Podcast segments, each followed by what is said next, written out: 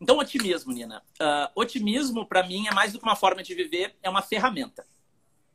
É... Uh, quando você pega, imagina assim, quando eu pego e faço um investimento num negócio, pego um monte de dinheiro meu e boto num negócio. O que, que eu faço? Eu trabalho para que esse negócio dê certo. Afinal, aloquei um monte de né, energia, capital, ativos nesse negócio.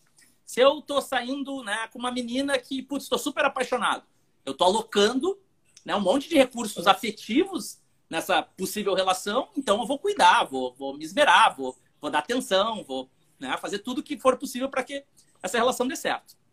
É a mesma coisa com relação ao futuro.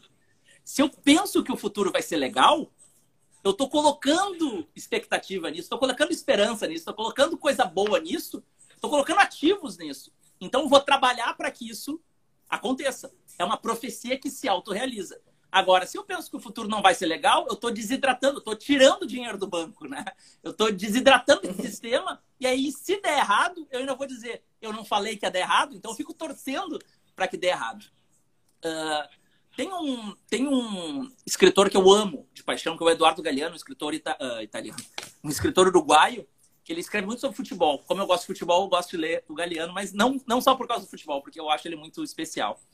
E uma vez ele estava com um amigo na Europa, numa universidade na Espanha, o Galeano e um amigo, e um estudante se levantou e perguntou: Mas, pessoal, para que serve essa utopia, essa coisa de pensar no mundo melhor, no mundo lindo, maravilhoso? Para que serve isso? E o Galeano e o seu amigo deram uma resposta que para mim é emocionante. A primeira vez que eu ouvi isso, eu fiquei emocionado, assim. Agora já repeti tantas vezes que eu acho que, eu, que a emoção já, já se Perdeu o romantismo. Um perdeu um pouquinho do romantismo.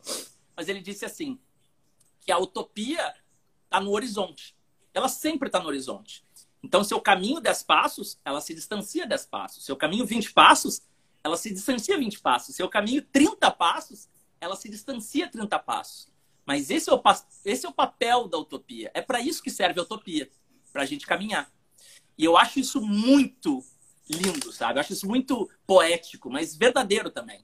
Se a gente não tem um alvo, um romantismo uh, em, em, forma de imagem, um desejo maior, a gente fica congelado pelo medo, né? A gente fica na inércia. Agora, se a gente enxerga esse mundo melhor, a gente se movimenta para esse mundo melhor. E mesmo que a gente não chegue na utopia, a gente sai do ponto A para o ponto B.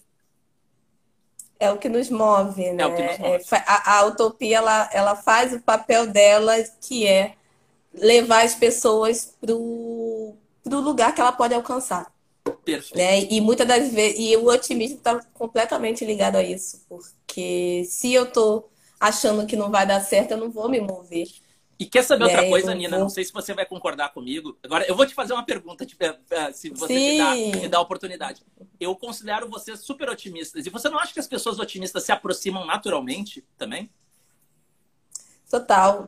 Porque são pessoas, principalmente, que estão no campo de ação. Não sei se você já percebeu que tem, tem uma. E aí, fazendo crítica mesmo, que eu faço crítica. Só não estou nomeando porque, né?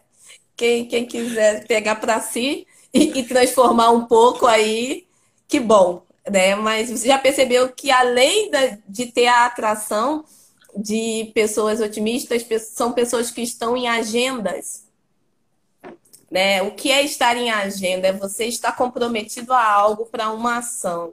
Então, aqui na live tem o maravilhoso Guilherme Junqueira, né? Gui Junqueira do Gama Academy, que é né, uma, um desbravador de, para futuros, para potências de futuros. Né? Ele faz isso e com centenas de jovens a cada mês. E isso é lindo no Brasil inteiro. Então, são, aí eu vou lá, me agarro no Junqueira, quer me agarro no Tiago, quer me agarro no Alan, que vou me agarrando nas pessoas que querem se ver à frente e mas querem se ver à frente sozinhas, querem querem olhar para o lado ou olhar mais para frente e olhar para frente e ver outras pessoas. Então o otimismo ele está muito ligado a muito ligado a uma agenda, porque você que se você tem uma agenda não tem como você ser pessimista, porque como é que você vai cumprir aquela agenda? Perfeito. Tem uma e não é uma agenda, né? né? Não é uma agenda do tipo, ah, hoje eu tenho médico. Não é. Até isso tem, tem, tem, que, tem que ter aí uma, uma ação, mas é uma agenda de algo que, que você já se comprometeu antes com você eu ou com outras pessoas, eu ou com o grupo. Então, você precisa desse otimismo e, e trazer ferramentas para que esse otimismo se mova e se concretize em ações. Perfeito. Tem uma frase que eu gosto muito, Nina, só para complementar aqui, trazer um mais um, mais um ingrediente para o nosso caldeirão. Uma frase que diz: Cuidado com os pessimistas. Eles sempre têm um problema para toda solução. Você traz a solução e a pessoa dá um jeito de achar um problema. Ah, isso é ótimo, porque no movimento Black Money a gente se depara com isso o tempo todo, né? Que a população é, preta do Brasil, algum, alguns falam assim, não, mas isso é capitalismo preto, como se, é, é, enfim, como se fosse possível alguém fazer um capitalismo preto. Mas vamos lá. Aí a galera confunde aí algumas, alguns conceitos e fala, ah, mas isso é capitalismo preto e tal, gente, beleza. É, não gosto da ideia de black money. Me propõe algo para autonomia e libertação da população negra, ah, mas aí o governo tem que fazer políticas. Tá, então tá, o governo tem que fazer políticas, a gente também sabe disso. É, me propõe o que, que nós vamos fazer para cobrar e, inserir essa agenda no governo. O que, que a gente está desenhando hoje para termos bancadas de pessoas negras na política, já que é o governo que tem que atender. Você não vai achar que o governo, é, em alguma hora, por algum motivo, vai olhar para 600 anos de, de, de, sequestro, opressão e genocídio de uma população e agora vai ter a linda ideia de fazer inclusão. Não, mais, mais, mais, mais, mais. Né? Então, é, é a falta do, da proposição mesmo, de, de da ação que, que, pra, que me distancia. E aí você está coberto de razão, porque a gente precisa. É, é a energia do, do fazer, né? Dos fazedores, dos e, e dos que pensam o futuro com ação. Né, Tiago? Não sei o que você, é, o que você coisa... pensa. Se tem, tem alguma vertente no futurismo, assim, da galera de futurismo, que fica só jogando o futuro, o futuro, o futuro, né? E, e não, não traz para o hoje. Tem uma. Você trouxe, eu acho que uma, uma questão muito sensível, né? Uh, tem, um, tem um livro chamado Effectuation, que seria né, efetuação, a tradução. Acho que ele não tem tradução em português, o que é uma pena, porque é um livro muito legal de uma, de uma mulher de origem indiana, de uma professora chamada Saras, Sarasvati, que eu admiro muito, e ela, ela propôs, ela, ela, o que, que ela fez, Nina? Ela investigou a vida de 27 pessoas uh, que tinham tido uh, uma capacidade empreendedora muito grande. Ela tentou entender o que, que essas pessoas tinham de diferente e uma das coisas que ela percebeu e que eu acho que, ao falar, quando você fala com alguém que empreende como você, a pessoa diz: é isso. Parece que alguém entrou na nossa cabeça, assim, tirou um raio-x. Ela diz assim: que uma pessoa com uma mentalidade. que, que não tem melhor ou pior, mas é só assim a, a descrição dos modelos, tá?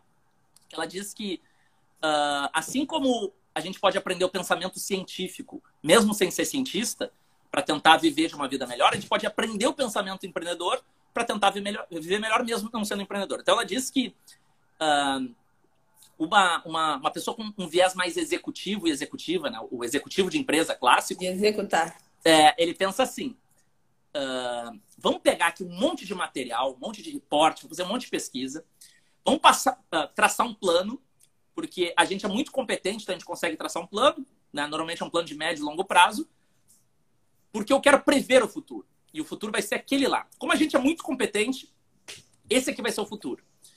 E os empreendedores, eles pensam de outra forma. Eles pensam assim: cara, eu não preciso gastar toda essa energia para prever, fazer esse plano. Porque eu vou construir o plano. Eu vou me mexer um pouco e ali na frente o plano vai mudar. E aí eu vou ver que recursos que eu tenho e vou usar o melhor recurso. E aí o plano vai me jogar mais para cá. Aí daqui um passo vai me jogar para cima. Daqui um passo vai me jogar para baixo. Mas eu tô indo para lá. Eu sei que eu tô indo para lá mas eu não consigo definir exatamente como é que é o plano. O plano vai acontecer ao longo do caminho. Em vez de gastar energia construindo o plano perfeito, eu gasto energia para ter flexibilidade mental para me adaptar a qualquer futuro, porque é a gente que vai construir o futuro. Então não preciso prever o futuro. A gente vai fazer o futuro. E é, para mim essa diferença é muito maluca, porque é como eu enxergo o mundo. E enxergo o mundo assim, apesar de trabalhar com futurismo. Então é quase paradoxal, né?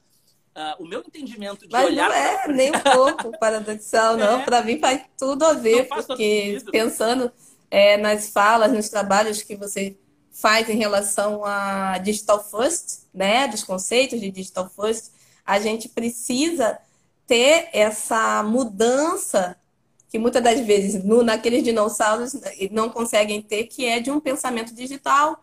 E esse pensamento digital ele, ele trabalha muito em cima do caos, de uma flexibilização, onde não necessariamente a gente tem uma linha de produção aqui correndo e que cada pessoa tem uma tarefa específica a ser feita em, em determinado tempo. Essa era já passou, isso foi ótimo para o Fordismo, Taylorismo e, e, e a, a, revolução que, né, que completou aí, que ditou muito a forma das pessoas pensarem enquanto e aí, falando de grandes indústrias, mas a gente agora não está falando mais dessas grandes indústrias. Nós estamos falando de, de organismos vivos menores que, que são empresas. Essas empresas precisam se ver enquanto organismos vivos e não enquanto estruturas sólidas, é, frias e, e né, inflexíveis. É, tem também uma parte de uma palestra sua que eu assisti que você vai falando dos multimercados, né? Então, como que você é, hoje não, não é uma coisa linear que ah, eu estou nesse mercado e aí eu quero expandir para outro mercado. Não, é uma célulazinha que quando vai ver está com concorrência com uma, uma empresa de um, um outro ramo de serviço.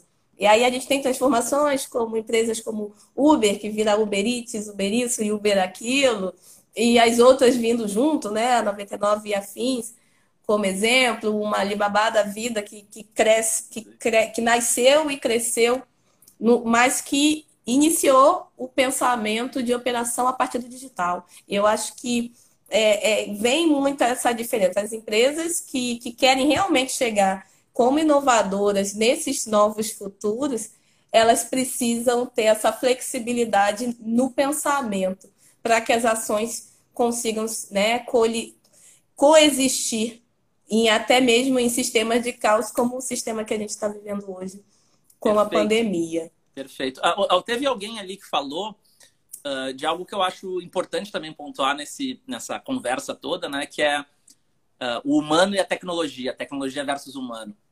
Eu tenho uma visão bem particular sobre isso, que é só uma visão, né, das muitas visões, que é eu, eu, eu, eu acho que a gente foi educado de uma maneira meio perigosa, assim, dentro em cima do, da lógica do ou. Então, ou você é de humanas ou você é de exatas. ou você é uma liderança que cuida das pessoas, querida, empática, né? Uh, que cria aquele clima familiar, ou você enxerga bem os números, manja bem do Excel. Uhum. Uh, ou você tem dinheiro, ou você tem felicidade. Ou você tem sucesso, ou você é um bom pai. E eu acho essas coisas muito perigosas, sabe? Uh, porque eu acho que é possível trocar o ou pelo e na, na era industrial que você estava falando, né? Uh, ah, para eu pegar esse copo e tirar do estoque e botar um outro copo, eu tinha que ter ou, ou esse copo ou aquele outro copo. Mas na era digital, onde os custos ficam marginalizados, né? onde a virtualização é, é, o, é, o, é o padrão, eu posso ter os dois, né? E eu acho que esse modelo mental que está muito, exatamente, a, a, a Nara Caroline ali falou muito bem. A gente foi educado pela prova de xizinho, lembra? Se é A, não é C. Se é C, não é D. E até quando era mais de uma coisa, a gente tinha uma opção, que era E, todas as anteriores. Todas as então, opções acima. Então, a gente foi muito mal educado a ter um pensamento mais complexo, né? Ficou um pensamento muito binário. Uh, de se eu sou isso, eu não sou aquilo. Se eu sou aquilo, eu não sou isso. E parte da polarização que a gente vê hoje é reflexo disso, né? Você fala, não gosto disso, a pessoa automaticamente pensa que. Uma vez eu falei o seguinte, né? Uma vez eu falei assim. Gente, eu gosto muito de tecnologia. A pessoa virou para mim e disse: Acho que você deveria fazer mais yoga. Ou seja, eu, a, a, a, a, frase que eu disse foi: Eu gosto de tecnologia. E, a, e, a, e, a, e ela, essa pessoa partiu do pressuposto que, por gostar de tecnologia, eu não tá gostava de yoga. Né? Ela nem sabia. Não, e que você está estressado, e que é, você, né? É, é, tinha, tinha, tem uma, uma carga de, de polarização nesse mundo que a gente tem que tomar um cuidado, Sim. que é o mundo mais humano pode ser tecnológico e o mundo tecnológico pode ser super humano, né? Sim. Sim, sim, tem até fazer o gancho com as duas perguntas aí, que foi o Alan. O Alan mesmo falou, só vou, eu vou entrar na live, ele, não, ele tá aqui e não entrou, só mandou por aqui. Eu vou entrar na live para fazer duas perguntas pro Thiago. Querido. Aí eu falei, tá bom, pode entrar o quanto você quiser. Mas é, a primeira que ele falou foi em relação, e até um embate, a gente conversa bastante sobre isso, de futuro do trabalho, né? Aquele futuro que a gente está estava acostumada a, a falar sobre 30% das vagas de tecnologia não sendo preenchidas, até 2025, 25% das profissões que nós conhecemos né, sendo, sendo obsoletas, entrando em obsolescência, e, e que esse, e esse país com 40% de pessoas fora né, da internet, concentradas aí no norte e nordeste. Então, é, como que é esse, como pensar nesse futuro do trabalho de uma maneira tal que quanto menos pessoas a gente trabalha, e você deve trabalhar muito com isso também, quando a gente vai falar com as empresas, a gente está falando de times lean, de times mais enxutos, de squads cada vez menores. E então, que momento essa humanização ela realmente é, também é praticada dentro das empresas que estão cada vez mais automatizando seus processos e tendo pessoas é, muito específicas em cargos muito específicos. Perfeito. E aí a gente fala, tira toda uma população aí de uma possibilidade de estar dentro desse tal futuro do trabalho. Perfeito. Eu acho essa resposta impossível de dar, porque se eu tivesse essa resposta, escrevia um livro sobre isso e me tornava a maior autoridade do planeta em futuro do trabalho. Mas eu tenho alguns pensamentos e alguns são até contraditórios. E eu acho legal que, que exista esse, essa, esse caos que você falou, né? esse, esse caórdigo de, de insights, onde a gente ainda não tem muita certeza. É tipo uma massa de modelar que a gente vai botando vários, várias, vários pedaços, né? várias cores, e chega um momento que a gente dá forma. Então eu tenho muitos insights, mas nenhuma certeza, e vou compartilhar alguns das, algumas das angústias que me passam pela cabeça. Uh, uma das coisas que eu sou muito favorável, e uh, até hoje eu não vi ninguém com um argumento uh, consistente para me contrariar é com, a, com relação à renda básica universal, que é esse programa onde todos os indivíduos do planeta, se você é um cidadão, se você está vivo, uhum. você tem direito a uma renda. E uh, existem prêmios Nobel que dizem a conta fecha, bicho. Não é assim. Isso aqui não é, não é papo harebô, isso aqui não é comunidade hippie, não sei. Não, isso é, é, é uma conta que fecha. Porque no momento que você neste, neste formato, né, que é um possível formato, propõe que o cidadão se autorresponsabilize sobre muitas das coisas que hoje estão uh, sobre responsabilidade de terceiros, a pessoa talvez cuide mais da sua saúde, talvez cuide mais da sua educação uh, e assim por diante. É óbvio que isso não vai resolver todos os problemas, uh, que ainda vai, a gente vai precisar dar, ter uma, um, um, bom sistema de saúde pública, um bom sistema de educação pública e assim por diante. Vai ter que ter segurança né, pública. Mas a tendência para muitos estudiosos e estudiosas é que isso se resolveria. E essa questão da, da, renda básica universal, quando a gente fala no Brasil, automaticamente todo mundo faz uma associação com Bolsa Família. Então, eu, eu sempre digo assim, independente sua, do seu viés político, assim, eu, eh, eu gosto de despolitizar essa conversa. Uh, eu acho que a gente pode pensar num, numa renda básica universal, porque isso, além de ter uma série de benefícios uh, né, sociais, isso impede que a desempregabilidade tecnológica nos vitime. E quando eu digo nos vitime, não é o Thiago que se vitima.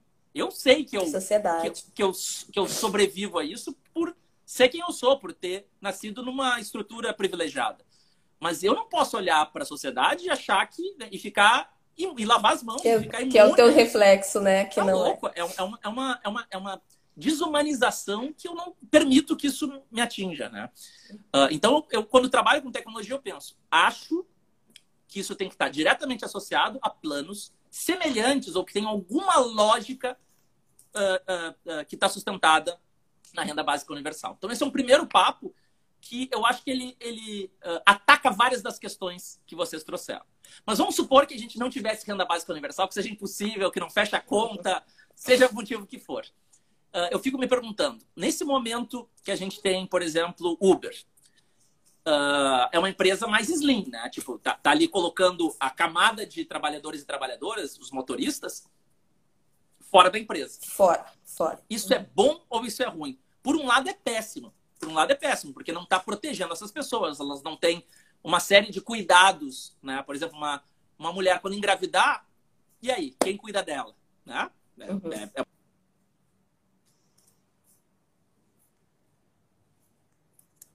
Uh, de, de zelo pela sociedade fica um pouco mais fragilizada.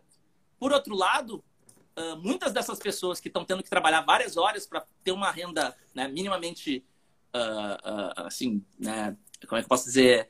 Está me faltando a palavra. digna, uh, talvez estivessem desempregadas. Então, talvez a plataforma seja o caminho para elas se plugarem sem processos seletivos mais complexos, sem uh, quando uma economia está tá, às vezes fragilizada, né, se plugar nessas, nesses sistemas de plataforma pode ser um atalho. Então é, é, é, é uma é uma assim a pergunta de um trilhão de dólares, não é a pergunta de um milhão de dólares. o que eu não acho é que a gente a, a, a minha convicção é só que a gente não pode achar que o Vale do Silício é a única alternativa. Ela, é, ela tem Sim. coisas muito boas para determinada, determinados assuntos e coisas muito ruins para outros, sabe? Então, esse pensamento que, que quando a gente contempla um futuro que só considera esse tipo de pensamento, eu acho que a gente desconsidera um monte de gente que não está participando da conversa. E aí eu acho que, voltando lá para o início, é muito mais legal falar de futuros. E é por isso que na minha formação eu tentei ir a diversas escolas diferentes, em países diferentes, morar em países diferentes. Uh, dou aula, né? Eu fui professor convidado de pelo menos quatro países diferentes: Brasil, Estados Unidos, Portugal e Israel. Pô, são culturas diferentes, mundos diferentes, desafios uhum. diferentes para poder construir essas, essas histórias que contemplem mais gente, né? Senão a gente fica, acho que, muito em si mesmado. Então, uh, é óbvio que essa é uma pergunta hiper complexa, que a gente não vai conseguir responder de toda, né, na totalidade aqui uhum. nesse papo curto, mas eu acho que tem alguns elementos aí para a gente refletir juntos. Sim, você falou de algumas coisas que, que me suleiam, né? E aí eu vou te explicar o porquê sulear e não nortear, é, que me suleiam em relação a, a futuro do trabalho diretamente ligado a possíveis futuros, né? E até a pergunta também que o Alan tinha feito em relação como é, se povos quilombolas, povos que, que estão numa marginalização em relação à digitalização, se eles não fazem parte desse novo futuro, como, como que é isso? Bom, quando você coloca que nós fomos aí moldados, padronizados em pensar no mundo dicotômico, é esse mundo que fala que né, só existe é, ou, ou, o Estado ele é completamente é, sem poder algum, né, desmatelado, ou é um estado de, de, de, de, de realmente de bem-estar social, e, e, mas que vai limitar completamente a ação dos banqueiros e etc. E tal. Né? Então, é, a, a gente, a gente né, em todas as esferas, desde pequenininho até crescer, a gente é sempre norteado para dicotomias. Ou, é, ou você é menino ou você é menina. Né? Se você é menina, você veste azul, rosa, se você é veste azul. É, se você gosta de humanas, você não gosta de exatas. Se você é bom em esporte, você não vai ser bom nas artes. Então, tudo isso acaba construindo também o ser humano que nós nos tornamos, além da nossa genética. Mas como a Glauce, que é uma fonoaudióloga maravilhosa, que está online assistindo, deixou bem enegrecido, é uma cosmovisão eurocêntrica de mundo, que hoje é um norteamento é, das ações desde o campo político, econômico e social. Né? E aí, quando a gente fala de civilizações em África, nós falamos de civilizações do E, da soma, que conseguiam identificar outros tipos de relações sociais entre famílias, outros tipos de construções em relação a parcerias. O tal do, eu brinco muito, hoje em dia tem coach, mentoring, nós tínhamos griots pajés que já trabalhavam com a sabedoria, o saber ancestral, que já trabalhavam em roda, né? Tu, tudo, é, nossa, sempre foi numa economia circular, uma economia criativa, que hoje estão dando nomes e labels bonitas para falar que é algo pós-digital e, e é algo milenar, né? Então, quando a gente pensa em toda a, o conhecimento do Antigo Egito, e esse Egito preto, porque não tem outra cor, é, que, que suleia o Egito, é pensar que a nossa cosmovisão pode ser diferente de mundo e não necessariamente uma única cosmovisão da história única que é contada e que é seguida por nós até hoje. Então, por isso que a gente fala de sulear, é mover a nossa visão para o sul, para os trópicos, para a realidade tanto daqui quanto a realidade né, de, do continente com, país, com, os países africanos, porque o nortear sempre foi, é, a nossa bússola tem que estar direcionada para o norte, que nada mais era que o norte da Ásia, que era Eurásia, a Europa nem existia. Né? Então, que legal. É, que teve um, uma só teve uma possibilidade de expansão de mundo a partir de devastação. Como é, ter, território pequeno, falta de recursos, o clima também não favorável, a, a dominação de povos é que fazia alguns povos se expandirem. Já em África, o mindset, a cosmovisão africana, era de é, quando eu tenho um, uma, ou uma guerra, ou, ou eu, eu, traço algum tipo de disputa com um território vizinho, a gente soma depois é, essas pessoas. Não havia uma. É, você dominar aquelas pessoas e aquelas pessoas virarem pessoas escravizadas. Os territórios eles eram somados e não subtraídos por conta também de tanto de uma mentalidade ancestral quanto de uma possibilidade geográfica, né, da, da de, de, um continente completamente rico, como o Brasil é um país continental completamente rico e cheio de diversidades de, de nossos povos. Então, quando falam muito dessa questão é, do futuro do trabalho, dessa digitalização que agora está aí muito forte, mas é, no momento que a gente. Eu não acredito que se quando a gente terminar a quarentena e aí os ciclos que virão, que todas as empresas vão continuar tão 100% home office, não, digital, não. É, se elas conseguiram se libertar desse pensamento linear e, e, e de descentralização de poder, né, de achar que é descentralização de poder, esse tipo de dinâmica de trabalho. Então, eu ainda acredito que nós teremos, infelizmente, desigualdades sociais que, que delimitarão aonde a tecnologia e a infraestrutura chegará, como dita hoje. E aí não são em todos os lugares que eu vou ter uma robotização, senão a robotização, né? Quantas décadas que tem da robotização, senão tava, estaria tudo robotizado já. Uhum. Né? Então, eu ainda acredito que é, teremos faseamento dependendo da, das áreas e grupos e lugares, e que esses grupos estão em, em total é, entendimento de que precisam de uma subsistência e que cons conseguem se coexistir. E aí a gente vê um banco Maré, por exemplo, ou um banco Sampaio, que tem uma moeda própria dentro de Paraisópolis. Eu tenho o Banco Palmas no Ceará, que também tem uma, que tem uma moeda digital própria para atender a população local. Então a gente ainda a gente começa a ver aí no Rio de Janeiro e aí só rindo mesmo para não chorar, é, as pessoas que estavam né, nas comunidades nas ruas desrespeitando a quarentena e aí o poder local do estado local que nós sabemos muito bem qual é o poder paralelo delimitou até 8 horas da noite depois de 8 horas da noite, só quem vai sair é, é, é Uber, é, é quem está trabalhando de bicicleta, e quem não entrar vai levar lapada. Ou seja, violência física. Assim, é lógico que não é o que a gente. Não é um case que né, eu vou querer espalhar por aí, mas é uma demonstração que existem maneiras de se.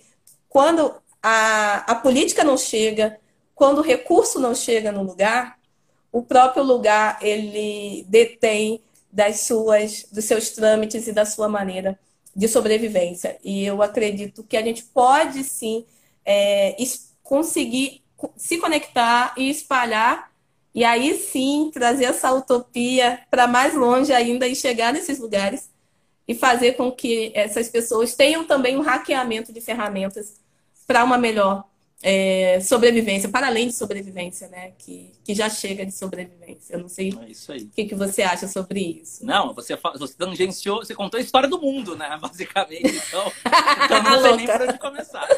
eu, eu, enquanto você falava, foram vindo vários insights, né? Uh, um dos insights juntando aí tecnologia e tudo isso que a gente falou, ancestralidade, é, eu fiz um daqueles exames que, que, que mostram, a, naqueles né, exames de, de escaneamento de DNA, que mostram nossa origem ancestral.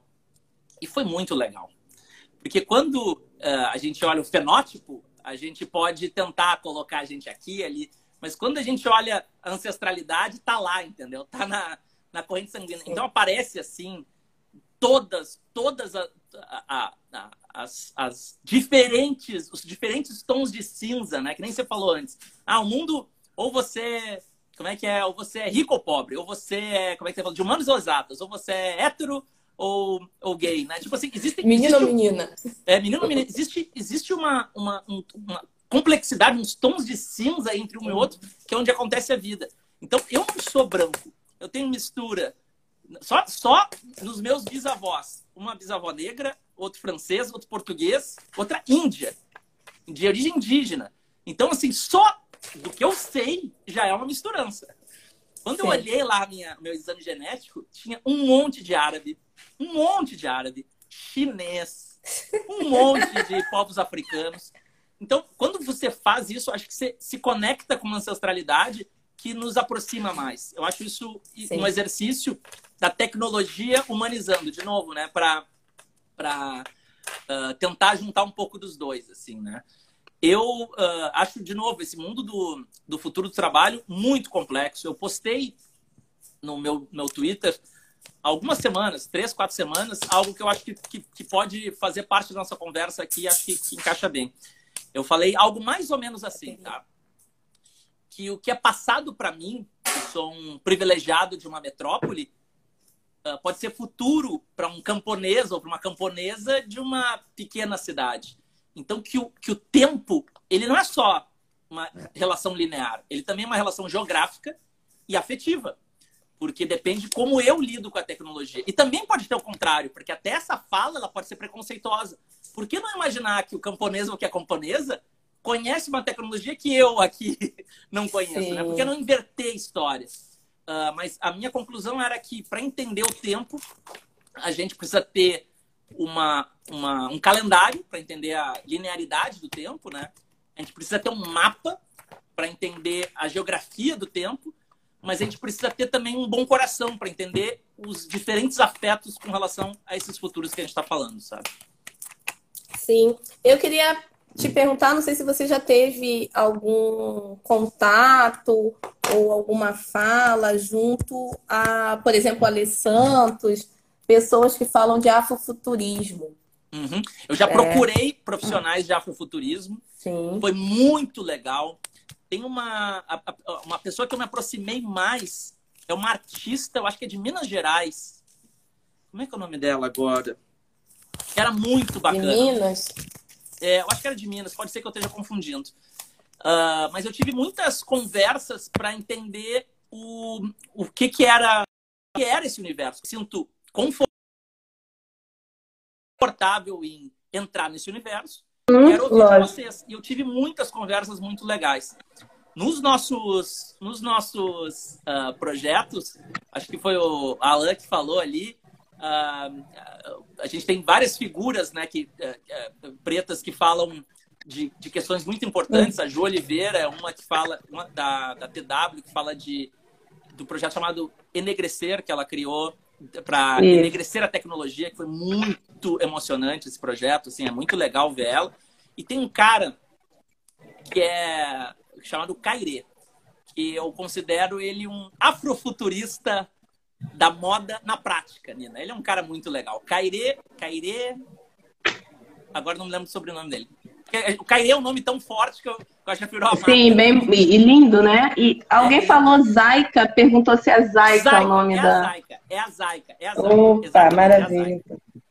É uh, o Kairê, olha só que legal que ele faz. O Kairê começou a fazer um trabalho de moda, ele disse, cara, não faz sentido essa coisa da, da, de uma grande magazine só ter PP, P, M, G e GG. Até Sim. porque isso está provavelmente construído lá num modelo dinamarquês, né? Que tem um biotipo que não é brasileiro, que tem uma altura que não é brasileira. e a gente sabe que isso não vai se comportar bem para o corpo brasileiro. Então, uh, o cara disse, cara, eu vou começar a escanear o corpo da pessoa para não mais atender apenas a um padrão que é o padrão de beleza considerado, né? Uh, uh, aqui é beleza, aqui não é beleza. E eu vou construir uma roupa com um bom caimento para qualquer pessoa. Todo mundo tem que ter um bom caimento. É justo isso. Sim. Pô, cara, isso é demais. E ele fez esse projeto assim de maneira semi-experimental. Começou a dar super certo, fez uma marca dele. E uh, ele apresentou essa ideia para grandes, né, para grandes marcas de moda brasileiras e acho que até do exterior. E ninguém deu muita bola. E ele disse, cara, como é que os caras continuam não dando bola? Aí ele começou a receber prêmios, começou a receber certificações, começou a aparecer na mídia. Uhum. Todo mundo veio falar com Aí, ele. rapidamente. E ele dizia, cara, eu vim te apresentar, cara, o negócio em primeira mão, como é que agora que eu sou uh, né, reconhecido por isso? Né? Agora que você tem interesse em mim. Então é engraçado como às vezes uh, talvez tenha um, um, um, preconceito né, velado aí, ou talvez nem tão velado assim, uh, de, de só dar atenção quando tem algum outro tipo de, de emblema, né, algum outro tipo de reconhecimento com relação ao trabalho dele. A gente sempre abriu espaço para ele apresentar e eu considero ele um cara que faz esse que traz essa questão do futurismo, do afrofuturismo, muito na prática, sabe? É muito lindo tudo que ele faz. Ele é um cara que tem uma uma uma visão assim estética extremamente apurada, assim. E talvez seja um cara legal de conectar aí a, a comunidade de vocês, a audiência de vocês, porque eu acho que ele é uma grande inspiração, assim. Sim, botaram aqui Caire Moreira. Caire Moreira. Eu achei que era Caire Moura, mas daí eu tava confundindo com Cauê Moura.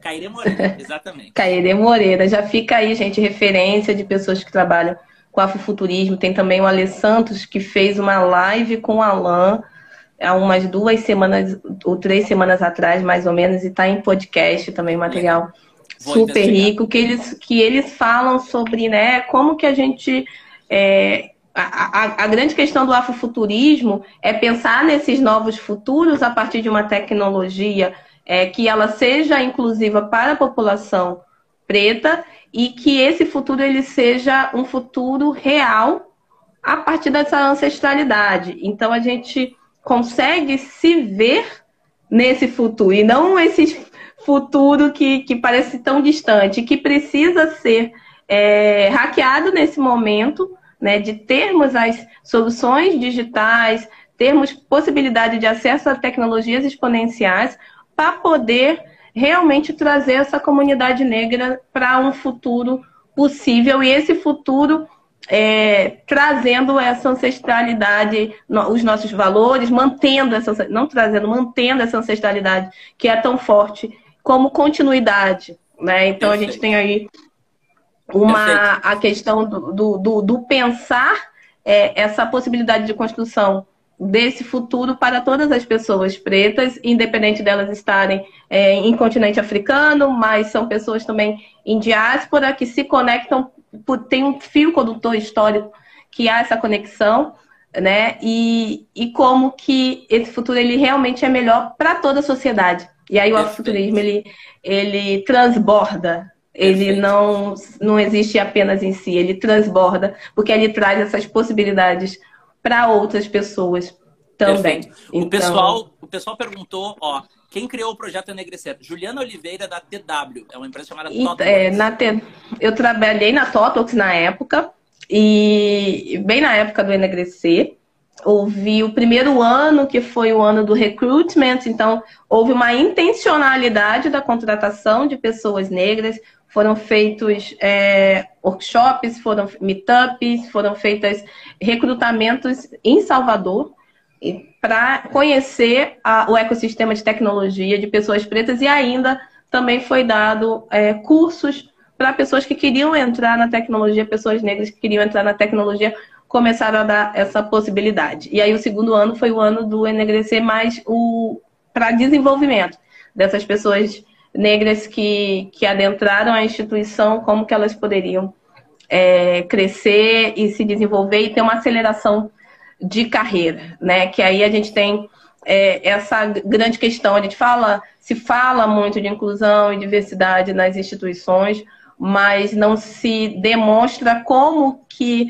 é uma coisa não é da igualdade, né? No movimento Black Man a gente fala, a gente precisa de equidade e intencionalidade na caminhada, porque mesmo se eu adentro a tecnologia, eu esbarro no racismo institucional a todo momento. Então, a, a instituição ela tem que se desenvolver junto com aquela e não apenas, ah, estou botando, dando a mão para pretinho aqui ou para pretinho e, e colocando. Mas e essa instituição, ela está preparada para realmente ser uma instituição diversa, para pensar a diversidade, para pensar a diversidade dos seus clientes, para pensar a diversidade do seu público e não apenas uma diversidade né, diversity washing para o outro, para outra, para ganhar um certificado. Perfeito. Então, Deixa tem algumas só... ações que, são, que possam, podem ser feitas como essa. Perfeito, Nina. Desculpa ter te interrompido. Nada. Eu estava tão empolgado aqui porque eu lembrei de mais uma pessoa que a gente trouxe para os nossos espaços e que foi super protagonista, chamada Silvana Bahia, do Preta Lab. Sim, que, da Preta né, Lab. É, da Preta Lab, né? Que, que também eu acho que é um expoente aí nesse, nessa convergência entre conversas pretas e tecnologia. É uma querida, assim, faz tempo que eu não vejo ela, uma querida. Uh, mas ela também já foi bastante protagonista em frentes nossas, então foi mais um nome de uma pessoa que eu considero. Porque a definição de quem é futurista e quem não é, ela é muito subjetiva, né? Eu, eu, eu gosto de pensar assim, profissionais, pessoas, pensadores e pensadoras, né? Que estão aí discutindo futuros de, das mais diversas maneiras. Sim. Então, considero esses alguns nomes legais, assim. E eu lembro, Thiago, que a primeira vez que a gente já está aí no, nos últimos momentos, né? Mas uma da, da, a primeira vez que eu realmente falei contigo, assim, entrei em contato, mandei um e-mail, foi que você estava procurando parceria junto a mulheres negras e a, que, né, que havia um movimento de, poxa, eu, eu olho para o lado, não estou vendo essas, cadê essas mulheres negras? Por que, que o, o, ambiente que eu estou ajudando a construir não tem essas mulheres? E aí eu lembro que chegou até mim, várias pessoas me enviaram o teu e-mail falando, entre em contato com ele, entre em contato com ele, que ele está querendo fazer processos de cocriação com isso mulheres aí. negras. Eu achei. Eu... É, isso é intencionalidade. E Foi... essa é a diferença de quem realmente fica no pessimismo sentado falando: ah, não tem nenhuma mulher negra que manda currículo para mim. É, do otimista que fala: calma aí, eu vou encontrar porque eu sei que, que tem muita gente foda por aí, diferente de mim. Então, Exatamente. não é possível que eu não, não, não os encontre, né? Nina, assim, muito obrigado por ter trazido isso. Eu, eu obviamente não iria falar disso, porque acho que às vezes, uh, né, assim, a gente acaba se jogando confete, né? Mesmo não querendo, a gente se joga confete. Mas esse foi um puta aprendizado que eu tive, que foi via uma consultoria sobre diversidade. A gente contratou uma consultoria e a gente disse sim, a gente precisa escutar. Chega da gente dizer o que a gente precisa escutar. O que, que a gente está fazendo errado? E a primeira coisa que nos, nos alertaram, porque a gente disse, olha, a gente abre os processos seletivos, a, nosso, a nossa a primeira observação, a gente abre os processos seletivos e as pessoas não estão aplicando. O que, que a gente está fazendo de errado? Né? Eu estou aqui humildemente pedindo ajuda. E as pessoas disseram, quando você abre o processo seletivo, é o fim da conversa. Você tem que começar a conversa muito antes. Muito você antes. Está no rolê. Se você não estiver no rolê, como vão saber que, que é aerolito? Quem é Tiago? O que é futurismo? Né? Então você tem que participar das conversas. E isso tem que ser intencional.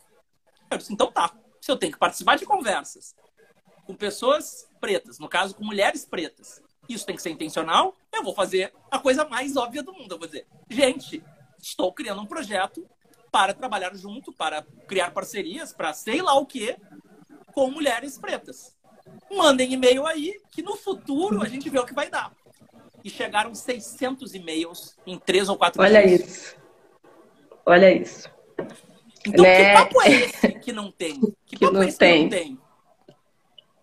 Agora, se eu abro um processo seletivo na minha bolha, onde essas mulheres pretas não estão, não vai vir nenhuma, obviamente. Agora, se eu começar a participar intencionalmente dessas conversas, putz, por mais uh, desequilibrado que seja, porque eu ainda estou né, participando de muito uhum. mais fóruns sem essa galera do que com essa galera, pelo menos já tem uma intencionalidade, pelo menos começa a quebrar essa roda.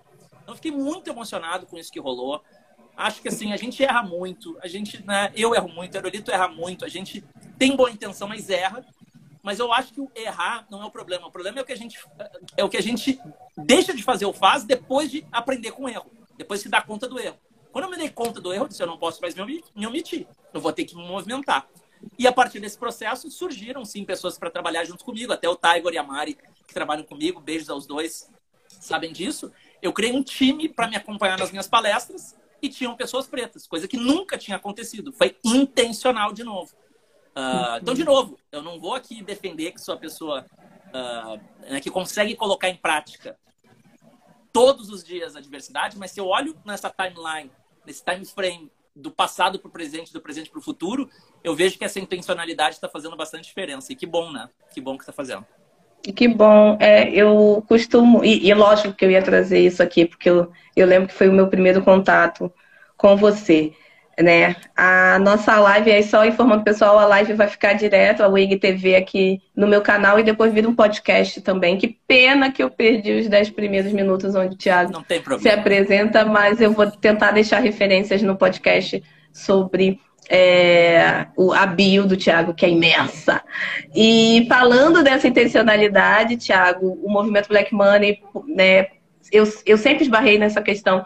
Como que eu trago pessoas para a tecnologia, pessoas como eu? Como que eu utilizo a tecnologia para ela realmente ser algo para o meu povo, para o meu povo? E o Alan vinha também na movimentação, já falando do movimento Black Money, já querendo fazer é, pessoas pretas comprarem, investirem em negócios de outras pessoas pretas, consumirem conscientemente intencionalmente. Então a gente já tinha sido mordido pelo mosquitinho da intencionalidade, só não havia ainda conseguido colocar o carro na rua. E o movimento Black Money está aí na rua há dois anos e meio. E há, há um mês, mais ou menos, a gente colocou o nosso marketplace. Lançamos. Eu vi. E hoje nós, hoje nós temos mais de 135 lojistas que estão comercializando produtos e serviços. E a gente conseguiu, Tiago, você que é atrelado à educação, é, lógico, por conta da notoriedade da profissional, a doutoranda Catiúcia Ribeiro, é, mas nós participamos de algo lindo, que foi a venda, e aí o, o primeiro gate foi, no, há uns cinco dias atrás, nós vendemos 120 inscrições para um curso online de introdução à filosofia africana, em cinco horas. Nós vendemos Nossa. 120.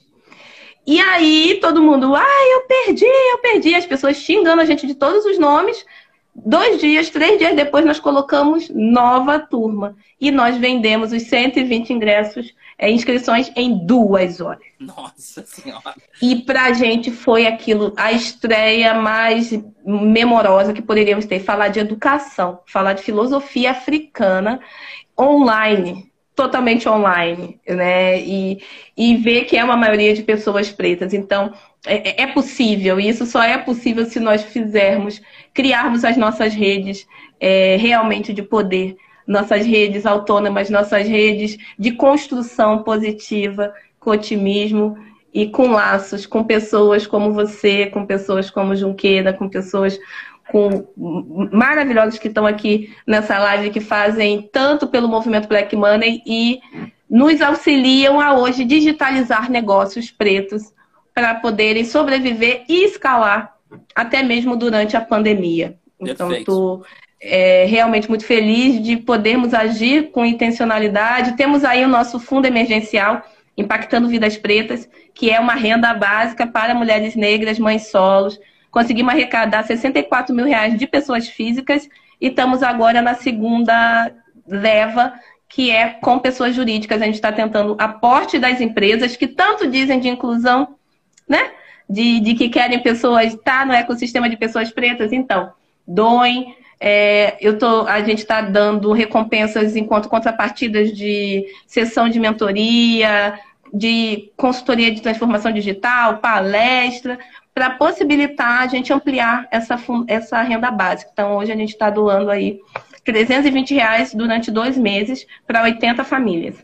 Que legal. Eu ah, isso com, dessa. com 60 mil. Eu divulguei essa, Sim. porque, é, assim, de novo, eu não quero aqui, né, pelo amor de Deus, pagar de. Eu não consigo nem falar de diversidade, porque eu, eu tô na posição que é um desrespeito eu falar como, uma, como, um, né, como encampando essa bandeira. Eu me considero assim, eu tô lá no, no, no lá no fundo tentando ajudar, tentando né, dar protagonismo nos espaços onde eu tenho condições de dar protagonismo, como os meus Sim. cursos, né? Uh, uh, né? Tentando dar, dar, dar abrir espaço para pessoas que em algum momento eu não me dava conta que tinha que ter esse cuidado, né? Uh, mas eu não me sinto, eu não me sinto à vontade, sabe? Já me convidaram várias vezes para ah, Tiago, dá palestra e fala disso, disso, disso, diversidade. Cara, eu sou, olha só quem eu sou. Será que tem algum sentido eu falar disso?